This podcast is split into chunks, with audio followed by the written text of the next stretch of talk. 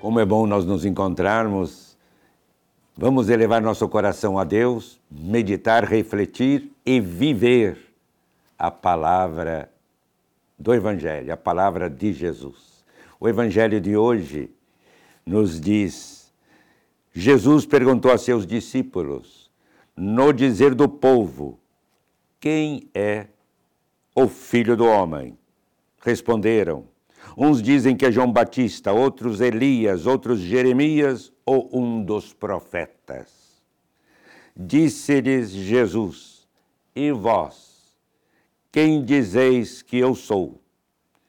Simão Pedro, sempre Pedro, respondeu: Tu és o Cristo, o Filho do Deus vivo.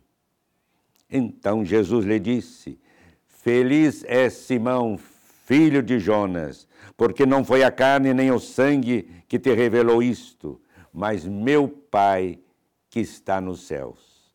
E eu te declaro: tu és Pedro, e sobre esta pedra edificarei a minha igreja. As portas do inferno não prevalecerão contra ela. Eu te darei as chaves do reino dos céus. Tudo o que ligares na terra será ligado nos céus, e tudo o que desligares na terra será desligado nos céus. Palavra da salvação. Demos, nosso coração se volta para Deus, para o Senhor, para Jesus, com o desejo de constituir o novo povo de Deus Jesus pergunta aos discípulos: Quem dizem os homens que eu sou? E eles apontaram os diversos profetas. E vós, quem dizeis que eu sou? Em nome de todos, Pedro responde: Tu és o Messias, o Cristo, o Filho de Deus.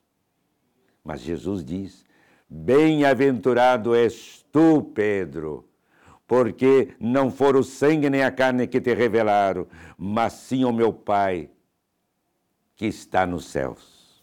Sobre Pedro, em sua profissão de fé, Cristo edifica a sua igreja. A igreja não é deste ou daquele, a igreja é de Jesus. Diz Jesus: Tu és Pedro, e sobre esta pedra edificarei a minha igreja ele se torna, Pedro se torna a rocha do núcleo inicial da comunidade cristã, com poderes de ordem espiritual. Tudo o que ligares na terra será ligado nos céus. Tudo o que desligares na terra será desligado nos céus. Portanto, o que perdoardes será perdoado no céu. E Paulo, São Paulo, são Paulo caído por terra às portas da cidade de Damasco, ouve Jesus, voz inesquecível, declarando: Eu sou Jesus de Nazaré, a quem tu persegues, mas levanta-te. Eu te escolhi do meio do povo e dos pagãos, aos quais agora eu o envio. A luz a luz da face de Jesus invade Paulo, seu coração, sua vida, sua alma arde de fé.